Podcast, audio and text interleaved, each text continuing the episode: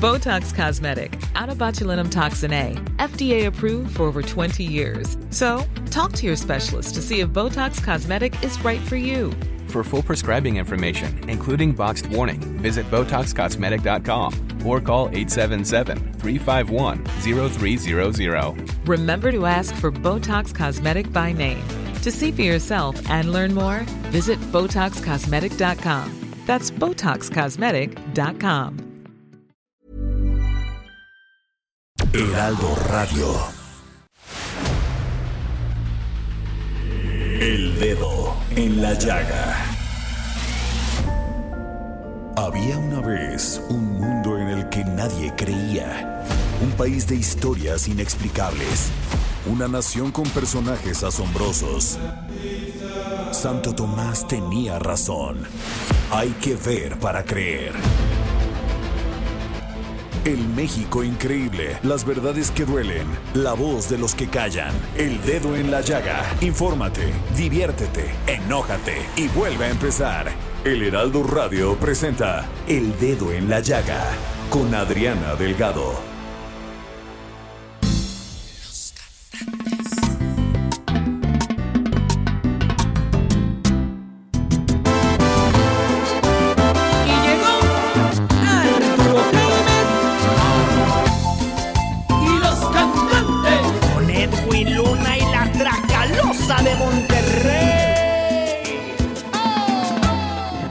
Ahora que tú ya te has ido, me han dicho que has estado engañándome. Porque de pronto tienes tantos enemigos.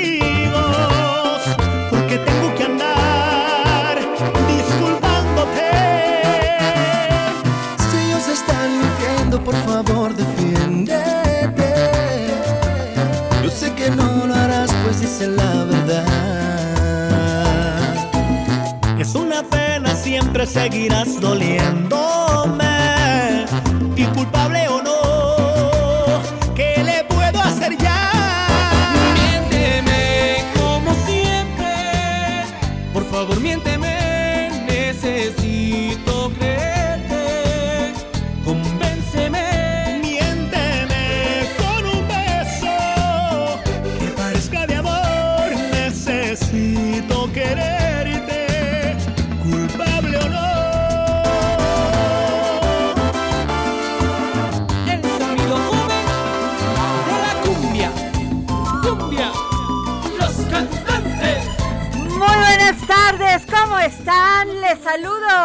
Con mucho gusto este lunes 2 de mayo del 2022.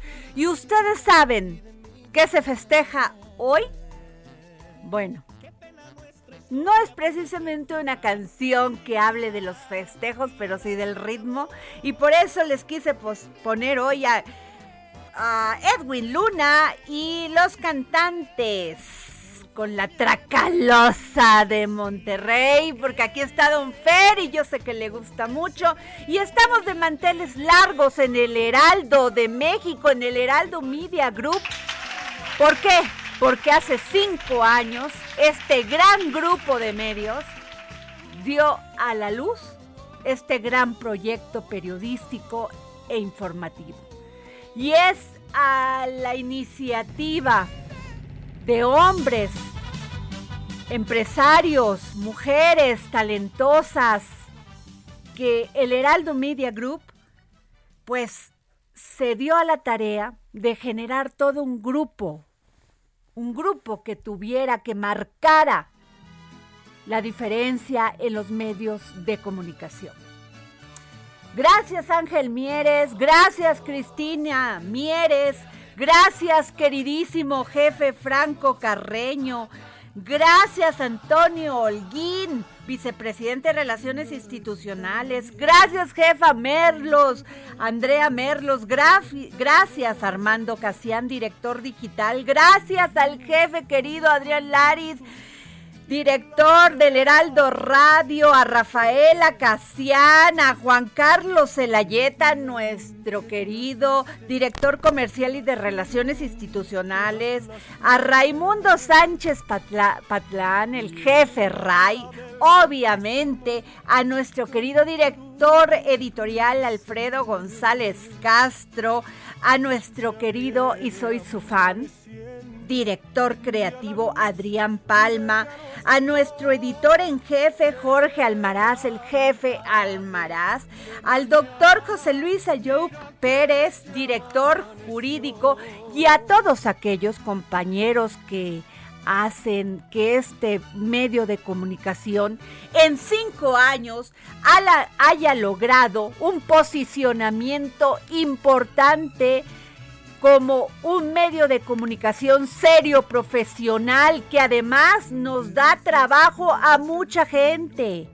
Mucha gente aquí, cada quincena recibimos nuestro pago. En estos tiempos que está pasando México, eso es difícil decirlo, porque cuando se vino la pandemia, en lugar de crecer, muchos medios de comunicación cayeron. Se mantuvieron aquellos que, bueno, tenían detrás de sí una gran trayectoria, una gran este gusto en el público, pero sobre todo pues que pudieron hacerle frente a lo terrible que fue la situación económica y que además vino una pandemia. Por eso y más hay que felicitarnos hoy, los que estamos aquí en el Heraldo de México, pero sobre todo a nuestros queridos jefes que en lugar de tomar decisiones complicadas que a veces tienen que tomar los empresarios, decidieron seguir adelante y darnos trabajo y seguir proporcionándoles a nuestra ciudadanía, a todo México, pues y darnos la oportunidad de informarles. Yo les quiero agradecer que nos escuchen, con, pero como siempre digo, gracias por permitirnos entrar en su corazón. Y vamos a seguir informando, comunicando y a veces dando nuestra opinión, porque el ministro Alcántara luego se nos enoja. Así que Muchas gracias y muchas felicidades al Heraldo de México. Y también quiero agradecer especialmente a nuestros queridos amigos de Paris City que nos hicieron llegar increíbles globos que si ustedes los ven aquí al lado mío, padrísimos de varios colores, para festejar pues nuestro quinto aniversario. Y yo los quiero invitar porque la decoración que hacen es impresionante. Si usted quiere tener una fiesta de cumpleaños de los niños o este, en esta pasada Día del Niño, bueno, estuvieron muy presentes nuestros amigos de Party City y eh, los pueden encontrar en Interloma, Santa Fe, Villacuapa, San Jerónimo y Puebla. O entren al sitio www.partycd con .com.mx para comprar todo lo que necesitan para sus fiestas. Ay, me quedó bonita, mira. Bueno, quiero decirles que en la mañana estaba yo leyendo una nota que me dejó pues muy triste, muy triste. Yo sé que este Congreso, este, que ya pues dio por terminado su periodo ordinario, este fue la discusión sobre la reforma eléctrica y que si pasaba, que si no pasaba, que si los el, que si la revocación de mandato. Pero créanme que quedaron muchísimos, muchísimos proyectos de decreto, muchísimas reformas al aire. Muchísimo información, muchas, muchas decisiones que pudieron pues solucionar muchas vidas, muchas situaciones y los diputados, bueno, el, gobierno federal y los diputados decidieron estar discutiendo la reforma eléctrica, que sí era importante, pero que hay temas también mucho más importantes. Y quedó fíjese nada más, 641 proyectos de decreto que reforman y adicionan diversas disposiciones de la Ley General de Acceso a las Mujeres a una vida libre de violencia en materia de los objetivos de la alerta de género, definir un plazo máximo en lo que deberán en los que deberán implementarse las acciones preventivas de seguridad y justicia para enfrentar y abatir la violencia feminicida objeto de la alerta de violencia de género, determinar que los municipios deberán coadyuvar en la implementación de acciones y políticas públicas transversales de atención a la alerta de violencia de género. Bueno, pues ahí quedó. Y tengo en la línea a la diputada Olimpia Girón Hernández de Morena, secretaria de la Comisión de Igualdad de Género. Y diputada, la verdad a mí sí me da mucha tristeza. ¿Cómo está? Bueno, pues muy buena tarde a todas y a todos. Primero que nada, muchas felicidades. Gracias porque lo que usted comenta es muy cierto. En este momento en que pasamos dos años de pandemia, dos años y medio, ha sido muy difícil para muchas empresas, para, para muchos, obviamente, operadores, sobre todo en comunicación y en servicios, el poder estar aquí. Pues se lo agradecemos, diputada, y que, y que nos lo reconozca, porque no sabe qué complicado, qué difícil fue estos dos años para las empresas, sobre todo, y más para los medios de comunicación. Y el Heraldo se mantuvo siempre bien, en pie, y echándole ganas y motivándonos a todos los que trabajamos aquí de que teníamos que salir adelante, teníamos que echarle ganas y que y pues que teníamos que hacerlo por México. Así es, y también lo compartí, y por lo mismo sé que ha sido difícil, sin embargo, en comparativa con otros países, también hay que decirlo, no vivimos una situación tan apremiante como en otros en otros se mostró. Sin embargo, fue un esfuerzo, un esfuerzo conjunto de los empresarios y a su vez de los trabajadores. Claro. ¿No? Oiga, pero y, y, y, lo que sí me da que me queda, pues me quedo muy tristes con este tema que quedaron muchísimos pendientes. Sí, sin embargo considero yo que, que hay prioridades, que sí es un sí fue una prioridad el tema de, de este de esta reforma constitucional que se ha planteado y que se viera por la ciudadanía lo importante que es para los legisladores que hoy en día la ciudadanía conozca, se informe, sepa realmente lo que hace cada funcionario, porque esperan en territorio que nosotros resolvamos situaciones que no, eh, obviamente tenemos funciones, y desconocen las funciones primordiales de un legislador. Creo que ha sido también importante para toda la ciudadanía el conocer a qué se dedican los legisladores, cuál es su función primordial, porque esa es su función primordial, promover, promulgar, derogar leyes generales y federales. En el caso de los federales, en el ámbito nacional, y en el caso de los locales, en el ámbito local, es decir, en los estados, en las legislaturas estatales. Y creo que ha sido parte eh, importante de este ejercicio que hemos hecho conjuntamente. Sin duda alguna existen muchas, muchas iniciativas eh, que se han tratado de implementar, que ha sido complicado, pero puedo decirle que la Comisión de Igualdad de Género ha sido una de las que más ha trabajado, hemos trabajado conjuntamente. Hay compañeras eh, de verdad muy brillantes en el tema, tenemos a la diputada del PRD, Olga, tenemos una diputada del PRI también, muy, eh, muy participativa y que tiene iniciativas también importantes. Y creo que sin duda alguna nos hemos eh, quedado ahí. Sin embargo, la presidenta tiene toda la intención de reincorporarnos y trabajar arduamente. ¿eh? No, es una mujer que además se preocupa mucho por la temática que tenemos. Bueno, pues yo le agradezco muchísimo, diputada, gracias por darnos opinión. La verdad, este, esperemos que esto no sigan, estos temas, sigan ustedes apoyándolos y pues echándole para adelante, porque las mujeres sí necesitamos que nuestras legisladoras, este, pues, luchen todos los días por los derechos, que no haya violencia contra las mujeres, que no haya marginación, que no haya, que haya equidad, en fin, muchos temas. Muchísimas gracias. Sobre todo, sobre todo con el tema que usted comentaba, ¿no? Es uno, es uno de los proyectos importantes, creo yo, de que se lleve a cabo la medición, que nos informen. Claro. Porque si no sabemos cómo vamos avanzando también, no estamos avanzando. En fin, pues sí, tiene usted toda la razón. Bueno, muchísimas gracias, diputada. Olimpia Girón. Le agradezco. Gracias, muy amable.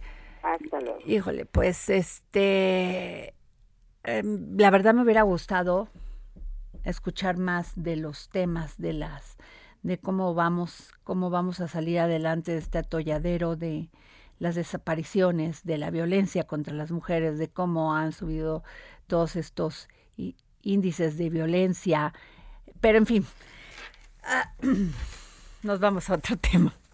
A ver, ¿qué les cuento? Eh, fíjense que también estoy muy, muy consternada porque este, estaba leyendo sobre el tema de todo lo que es el, el, a ver, pero es que aquí tengo a Jorge Sandoval, que nos está... A ver, Jorge, a ver, dinos algo del aniversario, por favor. Efectivamente, no solamente el día de hoy cumpleaños el Heraldo de México, los primeros cinco años de este gran proyecto de comunicación, sino también, sino también el Heraldo Radio allá en Monterrey. Oye, cuando me encuentro alguien que me dice así evasivamente, este temas tan delicados como las de las mujeres no hago más que decir, bueno, gracias. Porque si no te metes en una discusión que tampoco ese es nuestro papel. ¿Estás de acuerdo? Cuando informamos y comunicamos y damos nuestra opinión, pues ¿qué dices cuando no saben qué decir? Exacto. Porque nosotros ponemos el micrófono para discutir, para, para llevar el debate más allá, pero cuando ya empiezas a escuchar que visibilizar el tema de las mujeres es tan grave y que crean que puede ser más importante una reforma eléctrica que las 23 mil mujeres desaparecidas. Digo, con todo respeto, ¿qué haces? Mejor dices, gracias por participar. Efectivamente. ¿No? Pero bueno, a ver, Jorge, háblanos del de nuestro próximo invitado. Efectivamente, él es un doctor médico cirujano, él es un gran especialista, Adriana, en todo lo que son las políticas de salud en este país. Es el doctor Javier Tello, que es autor también del libro La tragedia del desabasto y el día de hoy precisamente él hablaba de todas estas vacunas que se encuentran almacenadas, que no se les da un uso y que son muchos millones de dólares los que se encuentran ahí y que no se han sacado para que los mexicanos a ver, vamos con el vamos con el doctor Doctor, ¿cómo está? Muy buenas tardes. Doctor, muy buenas tardes. ¿No lo tenemos en la línea? Adriana. Doctor, muy buenas tardes. Hola, hola. Doctor, hola. perdón, a ver, producción. Hola, ¿me escuchan? Hola. Ya lo escucho, ¿usted me escucha? Adriana, perfectamente. Buenas tardes. Doctor, muy buenas tardes. Doctor, este, usted ha hablado de estas vacunas que se podrían quedar sin aplicarse, pero sobre todo el costo que tuvo para el erario mexicano y que, y que lo pagamos finalmente los, los, los, los contribuyentes. Sí, mira, se trata de lo siguiente. La semana pasada, eh, el, el, doctor Héctor Jaime Ramírez, que a la postre también es diputado por el PAN, dio a conocer una tabla que había sido preparada por la Secretaría de Salud en donde se estaban actualizando las fechas de caducidad de nueve lotes de vacunas de AstraZeneca. ¿Por qué se les estaba actualizando? Porque todas genéricamente venían con vencimiento finales de abril, es decir, abril de 2022, o sea, el sábado pasado. El cuento es que precisamente actualizaron esto para tener un poco más de referencia, decir, bueno, vamos a, a tomar la caducidad seis meses después de su fecha de fabricación. Entonces, el más antiguo de los lotes caduca este 14 de mayo, el más joven de los lotes caduca el 24 de mayo, pero el tema aquí no es eso, porque vaya, esa fecha puede ajustarse o lo que hayan querido hacer con ella mientras tengan la, capacidad y la evidencia para hacerlo. El problema es que son 14 millones y medio de dosis. Es decir, hay 14 millones y medio de dosis de vacunas que pueden vencer entre el día 14 y el día 24 del mes de mayo, así de simple. ¿Y qué vamos a hacer con ellas? No lo sabemos. Porque aunque tenemos esta hay que decirlo, frenética campaña de vacunación que de repente se puso en marcha para evitar que vacunen, digo, que, caduquen, pues no sé cómo vamos a poder poner en los brazos de, la gente 14 millones y pico. Si tú les pusieras un precio, vamos a llamarles de 5 dólares cada una, seguramente es un poquito menos, pero pues para redondear, 5 dólares cada una de estas vacunas, es un gasto de 72 millones y medio de dólares. Y la pregunta no es ¿por qué estamos hablando de la caducidad de las vacunas o por qué no se las han puesto? Porque sabemos que esto ha sido un desorden durante un año que, o, poco más de un año que llevamos vacunando. El problema es cómo es posible, Adriana, que lleguemos al punto, al cuarto para las doce, que se nos vayan a caducar todos estos millones de dosis. Híjole, es que se dice fácil en un momento que aún la, la, la pandemia pues no ha terminado, doctor y que, y que sigue, siguen existiendo casos de COVID y que no les va a dar tiempo, pero ya hicimos el gasto en estos momentos tan complicados para la economía mexicana. Eh, sí, pero además de eso es todo lo que se pudo haber hecho. Porque, ¿por qué tenemos que estar hablando tú y yo de esto en el, a tres semanas?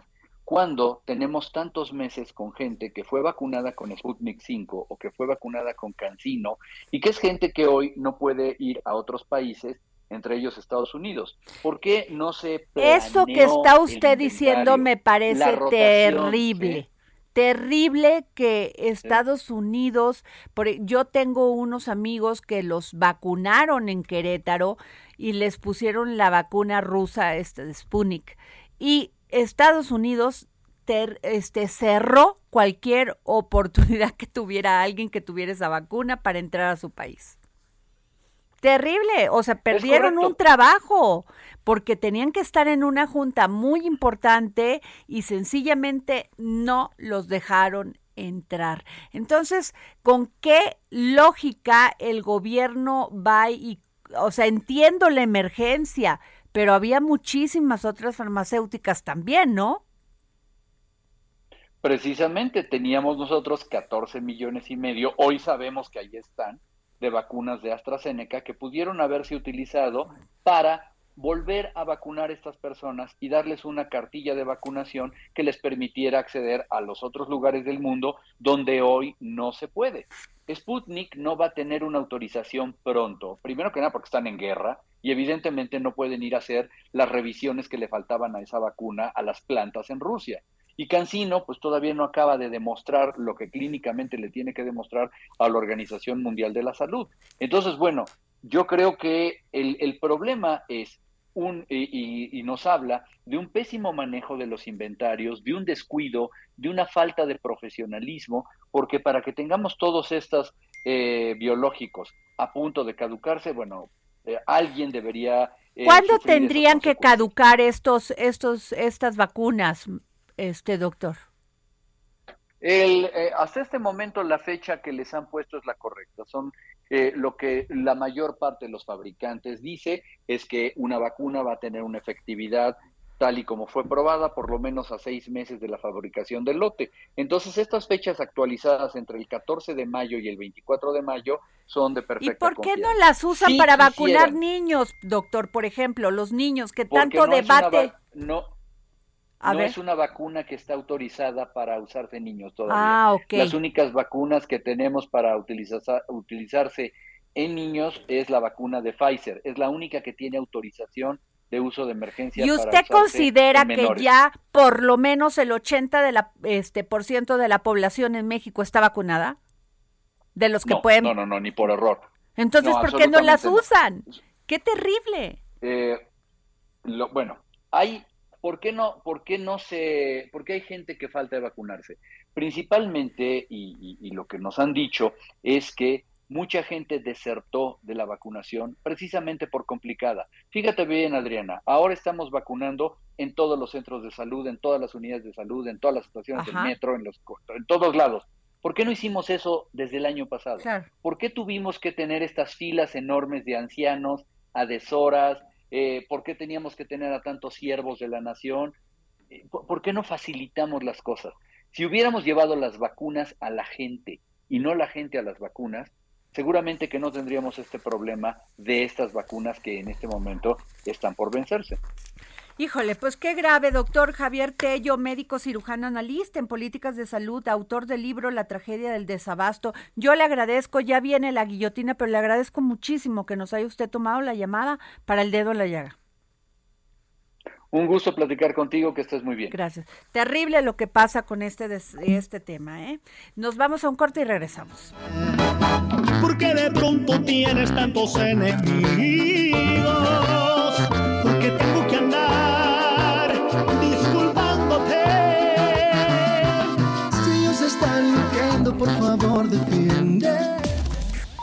Sigue a Adriana Delgado en su cuenta de Twitter arroba Adri Delgado Ruiz. Además, te invitamos a enviar tus opiniones y comentarios en texto o por mensaje de audio a través de WhatsApp al 55 2544 3334. Y si quieres escuchar El Dedo en la Llaga de El Heraldo Radio, en cualquier momento y donde quiera que te encuentres, descarga el podcast disponible en Spotify y iTunes. Heraldo Radio. La HCL se comparte, se ve y ahora también se escucha. Normally, being a little extra can be a bit much, but when it comes to healthcare, it pays to be extra. And United Healthcare makes it easy with Health Protector Guard fixed indemnity insurance plans. Underwritten by Golden Rule Insurance Company, they supplement your primary plan, helping you manage out of pocket costs without the usual requirements and restrictions like deductibles and enrollment periods. So when it comes to covering your medical bills, you can feel good about being a little extra. Visit uh1.com to find the Health Protector Guard plan for you.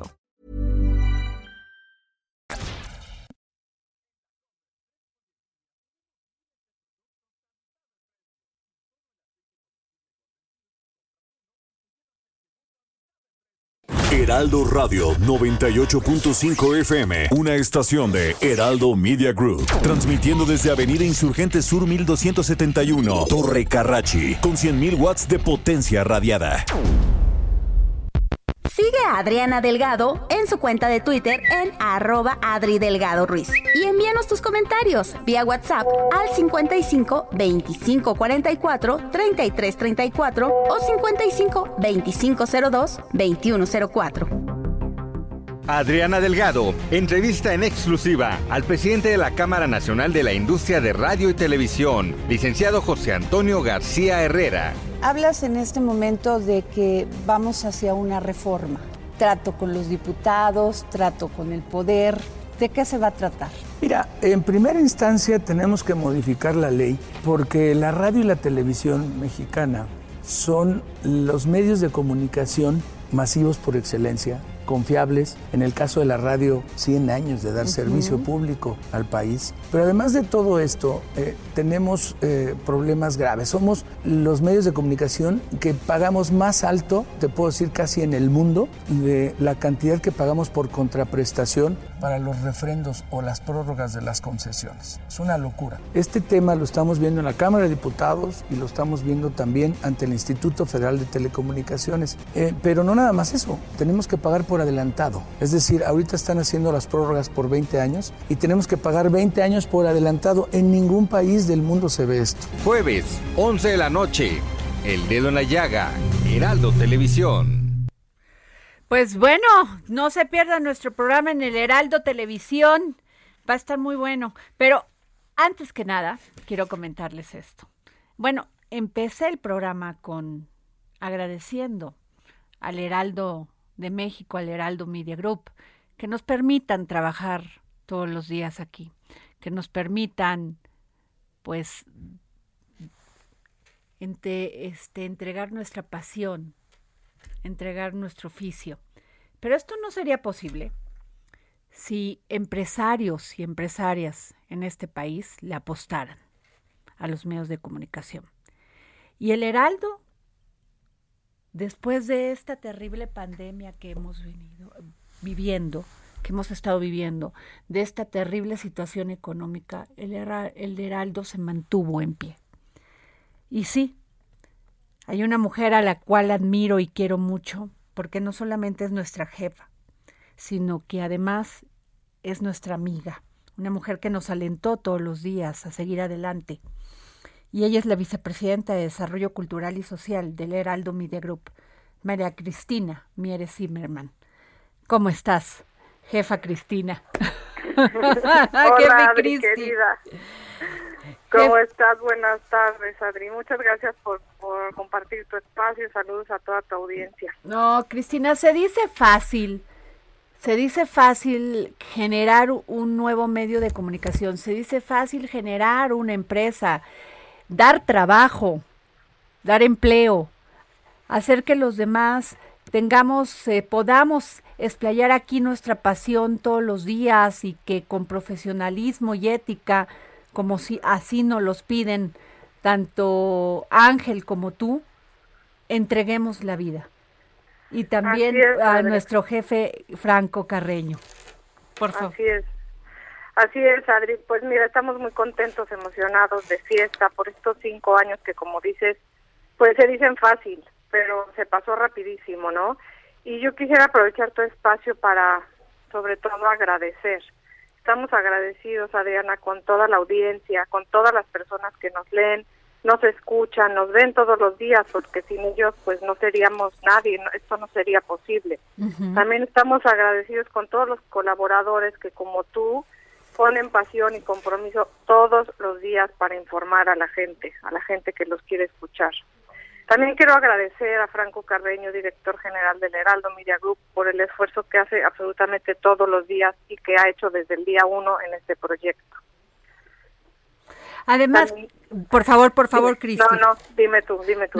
pero además, Cristina, este, no solamente era hacer un medio de comunicación con una plataforma, con un medio de comunicación tradicional, sí, y la apuesta era las plataformas, las redes sociales y todo esto. ¿Tú pensaste en algún momento que esto iba a traspasar las expectativas que tenían de generar un nuevo medio de comunicación con todo lo que se dice? Pues mira, Adri, la verdad es que cuando uno empieza un proyecto, pues lo empieza con todas las ganas y con y, con toda la ilusión, más no no tiene claro a lo que va a llegar a ser. Justo en el marco de esto que dices, pues quiero mencionar, por supuesto, y agradecer eh, a mi hermano Ángel por la visión que tuvo de llevar esto a cabo, ¿no? Y de impulsarnos a todos a, seguir adelante. Y pues también en el marco de esto te comento que conscientes de que comunicar es una gran responsabilidad, que siempre lo he dicho desde que empezamos esto, ¿no? Conlleva una gran responsabilidad, pues quiero comunicarles y, y platicarles que desde el día uno pues se ha hecho con profesionalismo, dándole algo más a la gente, dándole algo diferente, ¿no? Dándole pues eh, noticias eh, eh, oportunas y que la gente tenga credibilidad en nosotros y creo que eso se nota, ¿no? Se nota en los números y se nota en las audiencias y se nota en los programas, ¿no? Y pues tú me conoces, Adri, quiero por supuesto que darle gracias a Dios que nos ha dado la oportunidad de estar cerca de la gente y de que este proyecto se lleve a cabo y continúe y pues si él quiere muchos, muchos, muchos años más, porque como dice la publicidad que escogimos para este quinto aniversario, pues son cinco años y contando, ¿no? Faltan muchos todavía por venir, si él quiere. Cristi, tú no solamente como directora, como empresaria que le apuesta a México, que le apostó a este gran proyecto, que nos das trabajo y lo cual te lo agradecemos, porque no es fácil, no es fácil que alguien reciba su dinero cada 15 días, su paga, en un México como el que estamos viviendo, con todas las oportunidades, pero también con complicaciones. Eres una mujer que visibiliza mucho el tema de las mujeres. Eres una mujer muy comprometida con la equidad, con la con la con, con los temas que dañan el empoderamiento, el avance de las mujeres. Así es, así Adri. Yo, yo, yo estoy completamente convencida que tanto hombres y mujeres merecen las mismas oportunidades siempre y cuando estén al mismo nivel. Por eso siempre invito, y tú me has escuchado, a todas las mujeres del país que se preparen, que estemos a la altura, que estudien, que no dejen de estudiar, que no dejen de leer y que demostremos que podemos estar al mismo nivel que los hombres en puestos directivos, en puestos de tomas de dirección. Pero tenemos que demostrarlo estando a la altura. Todos, tanto hombres y mujeres, tenemos que complementarlos, complementarnos unos a otros. Las mujeres tenemos unas características que los hombres no tienen por naturaleza y los hombres tienen unas características que las mujeres no tienen por naturaleza. Entonces, pues complementémonos y hagamos de esto un gran equipo, ¿no? Adri siempre lo he dicho. Sí. Ahora, Cristi, tú eres empresaria, pero también eres madre, también eres esposa. Eres de esa nueva generación de mujeres que no solamente pues cumplimos con un papel muy muy padre de vida que es dar hijos cuando queremos darlos, ¿no? Y tú no solamente has sido madre, sino también eres madre, sino también esposa. ¿Cómo, ¿Cómo puede una mujer que además estudia una maestría, o sea, que esté estudiando este en Harvard, si bien si bien recuerdo, Cristina? Pues mira, sí, soy madre, eh, soy eh, esposa. o sea, ¿cómo le haces? Porque muchas mujeres que te están escuchando en este momento, porque además Cristina la antecede todo un prestigio empresarial de una familia dedicada también al grupo Andrade, que no es fácil, tienen más de, ¿qué? 100 años.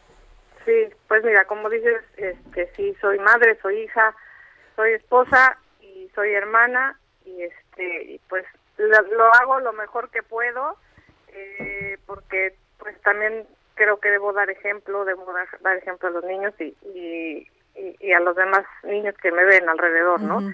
y, y, no se trata de mí esta esta esta conferencia, bueno, esta entrevista, Adri, pero tienes toda la razón, vengo de una de una familia que en los siguientes años cumple 100 años de ser empresarios aquí, en otro rango, en el rango automotriz, como muchos lo saben, y pues con muchos ejemplos, ¿no? De, de personas arriba de mí como mi papá, mi hermano, etcétera, eh, mi esposo, gente que, que, que yo vi trabajar mucho tiempo y pues no no me queda de otra, o sea, como que la inercia me lleva a esto y estoy feliz, feliz de hacerlo y, y, pues sí, hay que estudiar, trabajar y siempre, siempre, siempre eh, prepararse para, para estar ahí, para estar a nivel de lo que de lo que, de lo que el momento exige, ¿no? Y por último, Adri, te quiero compartir que pues tanto Ángel, mi hermano, como yo reiteramos nuestro compromiso con este proyecto y sobre todo reiteramos nuestro compromiso con nuestro México, devolviéndole un poquito de lo mucho que nos ha dado. Y esperemos que estos cinco años pues sean el principio de, de otros cinco y otros cinco y otros cinco y podamos siempre festejarlos juntos. Y Cristi, yo sí quisiera terminar porque son cosas que se que no se dicen y no se saben, pero tú tienes un gran trabajo también a través de la Fundación Andrade. O sea, es un trabajo continuo de todos los días que ayudas a las personas. Yo ya dije esto que todos los días haces por medio de este suplemento de mente mujer. Tu apuesta también te, este impresionante y del y del Heraldo a la cultura, pero también a la fundación, Cristi, porque se dice fácil, pero no lo es. Pues sí, ahora me tocó estar a cargo de, la fundación, eh, Adri, que como bien dices es Fundación Grupo Andrade que se fundó desde 2016, es una fundación de segundo piso en la cual ayudamos a fundaciones e instituciones que ya existen y nos enfocamos simplemente a niños en situaciones de vulnerabilidad. Y la verdad es una parte de mi trabajo que me satisface muchísimo. Muchas veces pues el hacer este tipo de actividades nos sirve mucho más a nosotros, nosotros recibimos mucho más de lo que nosotros damos hacia ellos. Porque pues creo que el futuro del país con los niños y tenemos que ayudarlos, tenemos que tenderles la mano y tenemos y tenemos que hacernos un poco responsables de eso nosotros que pues la verdad somos afortunados y lo tenemos todo. Pues Cristina, muchísimas gracias, jefa querida, jefa Cristina, gracias por por tomarnos la llamada. Sé que siempre andas muy ocupada y en 20 mil temas como este de las mujeres, de mente mujer, pero sobre todo como empresaria, como madre, como esposa. Este, te agradecemos que nos hayas tomado la llamada y gracias, te lo decimos a nombre por lo menos de quienes trabajamos aquí en el dedo en la llaga. Gracias por la oportunidad que nos dan todos los días de poder hacer nuestro trabajo y que además de todo, pues nos paguen.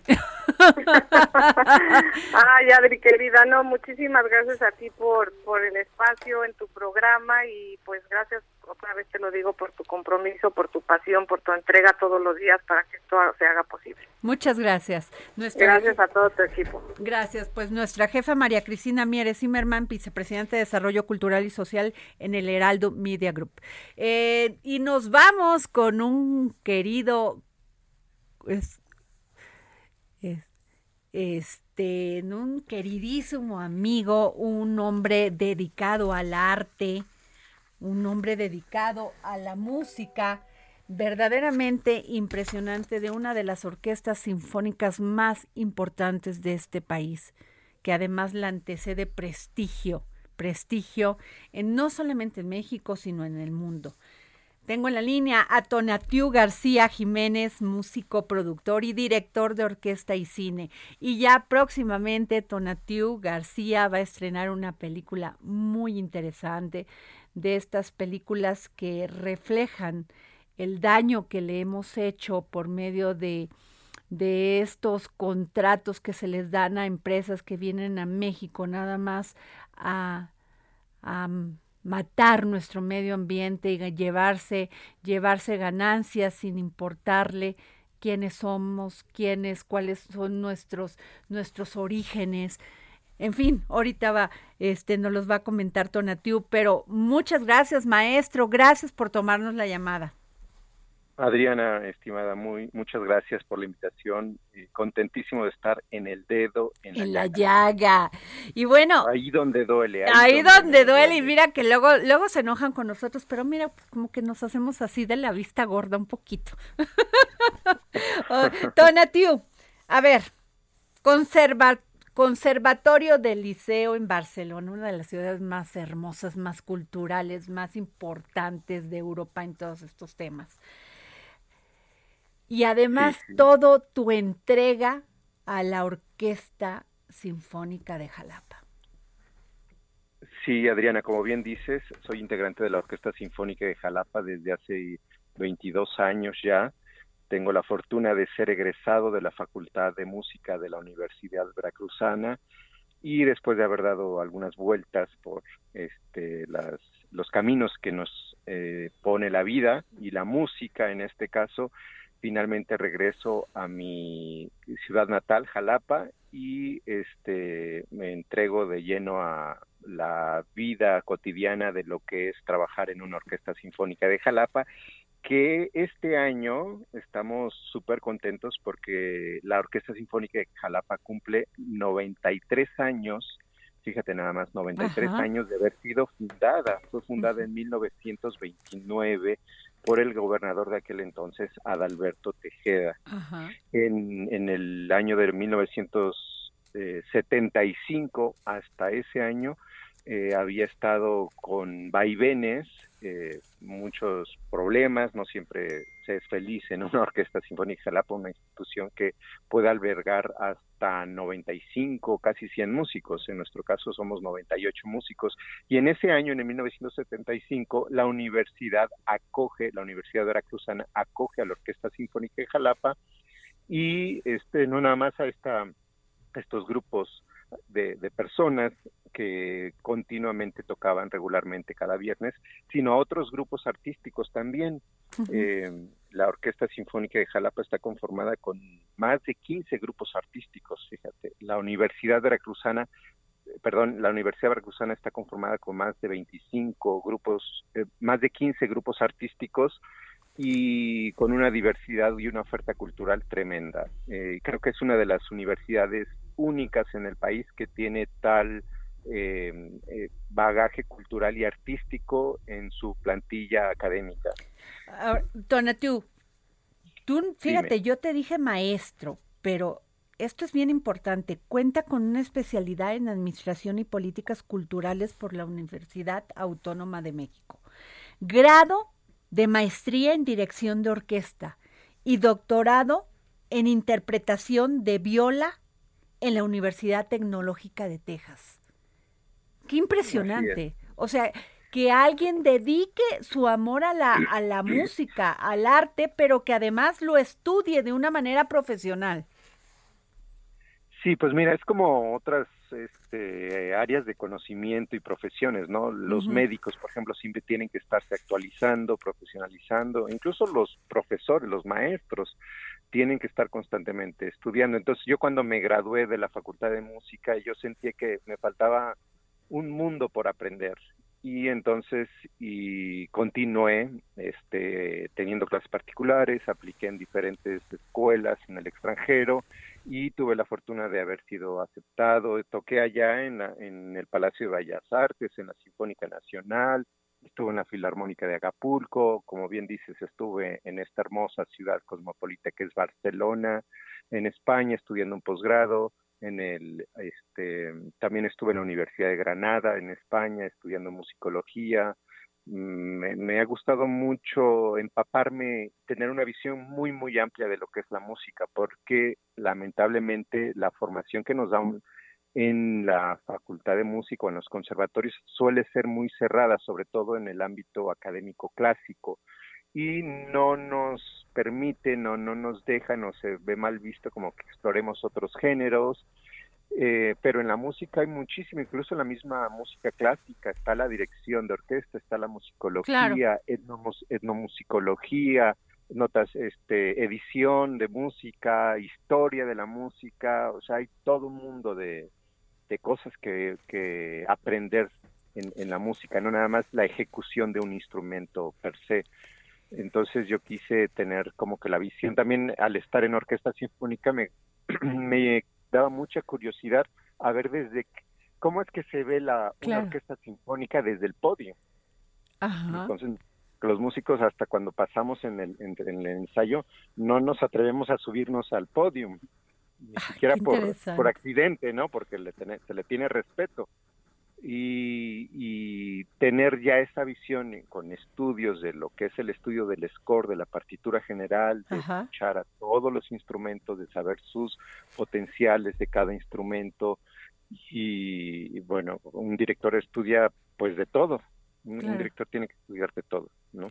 Qué interesante. Pues mm. es que eh, eh, para todos estos a jóvenes que te están escuchando, ¿qué les dirías? Porque no es solamente, no es tan fácil una carrera como la que tú has llevado, es a veces compleja.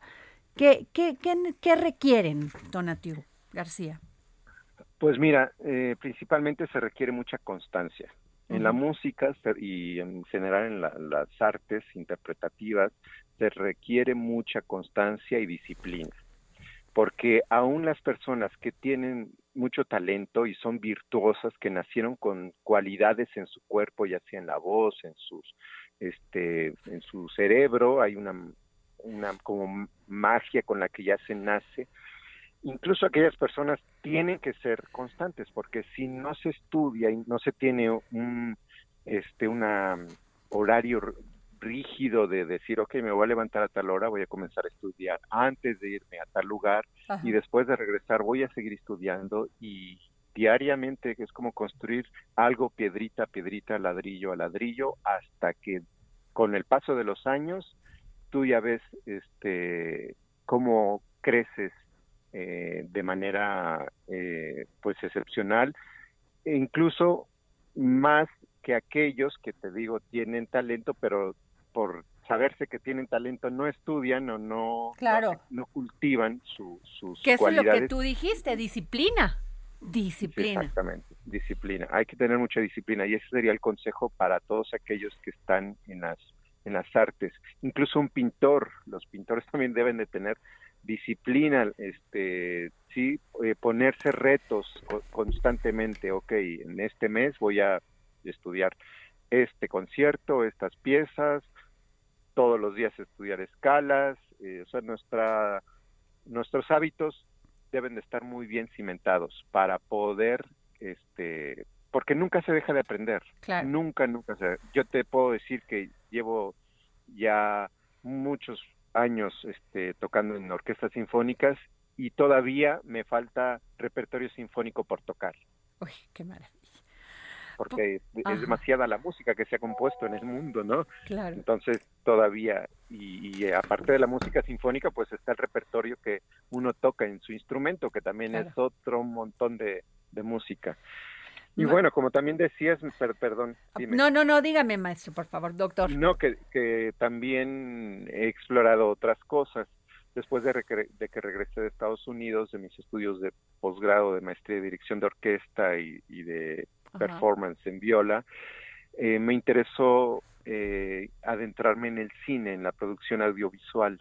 Entonces, em, yo había visto mucho cine desde joven, desde adolescente, me, me devoraba los ciclos de cine por autor, por país, y, yo creo que esa fue mi formación y mi, mi gusto por el cine. Y cuando finalmente regreso después de haber estado ya mucho tiempo en, el extranjero comencé a tener esta idea de integrar más la música en la narrativa visual que, suele ser pues el cine o los cortometrajes.